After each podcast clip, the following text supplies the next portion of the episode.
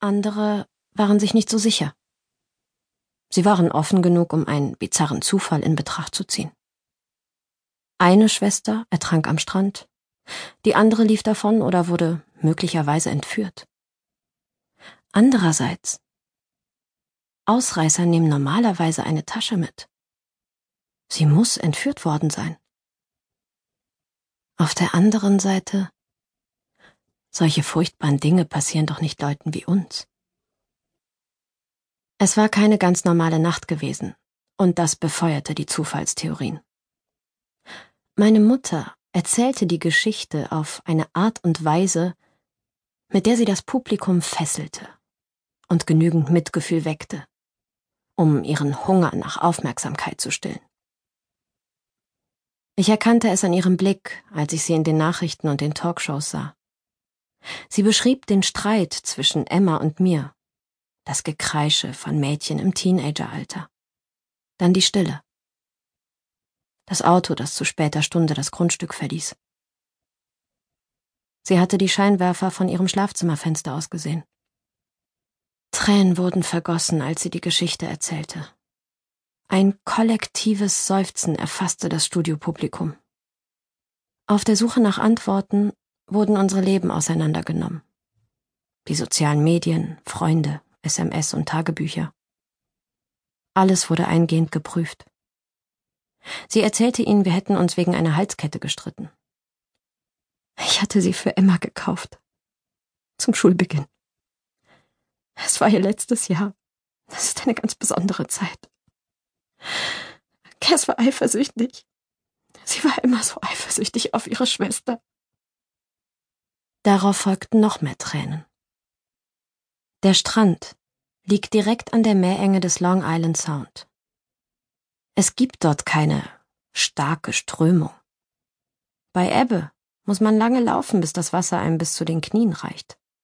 Bei Flut rollt das Wasser so sanft heran, dass man kaum den Sog an den Knöcheln spürt. Und man versinkt auch nicht im Sand wie an den Stränden weiter oben an der Küste, die direkt am Atlantik liegen. Es ist nicht einfach, an unserem Strand zu ertrinken.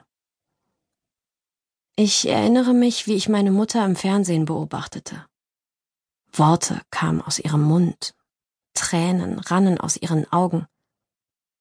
Für diesen Anlass hatte sie sich neu eingekleidet. Ein maßgeschneidertes dunkelgraues Kostüm. Dazu Schuhe eines italienischen Designers, der, wie sie uns erklärt hatte, der Beste sei und unsere Stellung in der Welt betonen würde. Ich erkannte es an der Form der Schuhspitze. Sie hat uns eine Menge über Schuhe beigebracht. Ich glaube nicht, dass es an den Schuhen lag, dass jeder ihr glauben wollte. Aber sie taten es. Ich konnte es förmlich durch den Fernseher spüren. Vielleicht waren wir unter dem Druck auf unserer Privatschule zerbrochen. Es könnte eine Art Selbstmordpakt gewesen sein. Womöglich hatten wir unsere Taschen mit Steinen gefüllt und waren langsam in unser wässriges Grab gegangen, wie Virginia Woolf. Aber wo waren dann unsere Leichen? Sechs Wochen und vier Tage dauerte es, bis die Story in den Nachrichten nicht mehr an erster Stelle erwähnt wurde. Meine Promi-Mutter wurde wieder zu der gewöhnlichen alten Judy Martin oder Mrs. Jonathan Martin wie sie es vorzog, genannt zu werden. Ehemals Mrs. Owen Tanner. Ehemals Judith Luann York. Es ist nicht so kompliziert, wie es klingt. York war ihr Mädchenname, bevor sie die Namen ihrer beiden Ehemänner annahm. Zwei Ehemänner sind heutzutage nicht viel. Emma und ich stammen vom ersten, Owen Tanner. Emma wurde nach der Mutter meines Vaters benannt, die an einem schwachen Herzen starb, als er 17 war. Mein Name, Cassandra, Cass in der Kurzform, entstammt einem Buch mit Babynamen, das meine Mutter besaß. Sie sagte, er klinge wie der Name einer wichtigen Person. Jemand, den die Leute bewundern.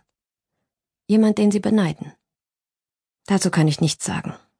Aber ich erinnere mich daran, dass sie mir meine langen Haare vor ihrem Badezimmerspiegel bürstete und mich mit einem zufriedenen Lächeln betrachtete.